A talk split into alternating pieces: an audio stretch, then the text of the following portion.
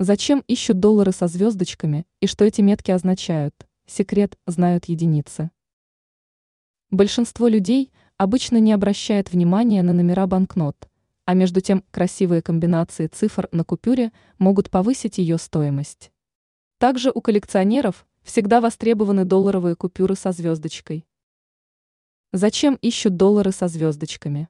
Серийный номер долларовой купюры состоит из 10 знаков для серий 1928, 1995 годов и 11 знаков для серий с 1996 года.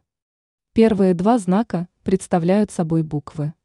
Первая из них обозначает год серии, а вторая повторяет букву Федерального резервного округа, печатается под серийным номером. В США 12 федеральных резервных округов и столько же банков. Они отмечаются буквами от A до L и цифрами от 1 до 12. Серийный номер долларовой банкноты заканчивается буквой суффиксом партии нумерации, но иногда вместо этой буквы можно обнаружить звездочку.